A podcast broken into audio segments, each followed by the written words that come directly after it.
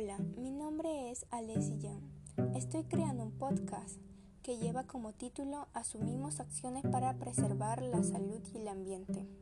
En ello compartiré acciones para preservar la salud y el ambiente, además algunas medidas de prevención para la COVID-19. Comencemos. Usar botellas de agua reutilizables, por lo que esto no contamine el líquido de su interior con el mal olor del plástico. No beber con pajita de plástico, ya que la vida submarina consume estas diminutas piezas, causando serios problemas de salud e incluso la muerte.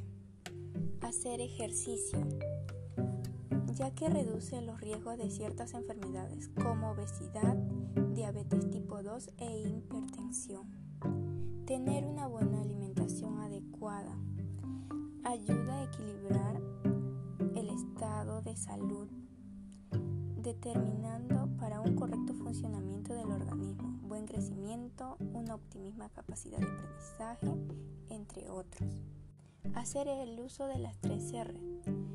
Esto nos ayuda a tirar menos basura, ahorrar dinero y a ser un consumidor más responsable, reduciendo la huella del carbono.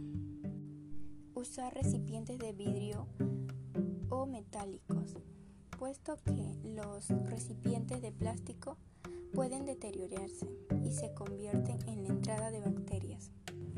Seguimos con las medidas de prevención para la COVID-19. Usar tapabocas porque ayuda a frenar la transmisión del COVID-19. Lavarse las manos constantemente, puesto que esta práctica previene la diseminación de gérmenes. En casa. Esto trae como consecuencia evitar la propagación del virus, como también evitar el crecimiento exponencial en contagios para no sobrepasar la capacidad hospitalaria. Mantener el distanciamiento social.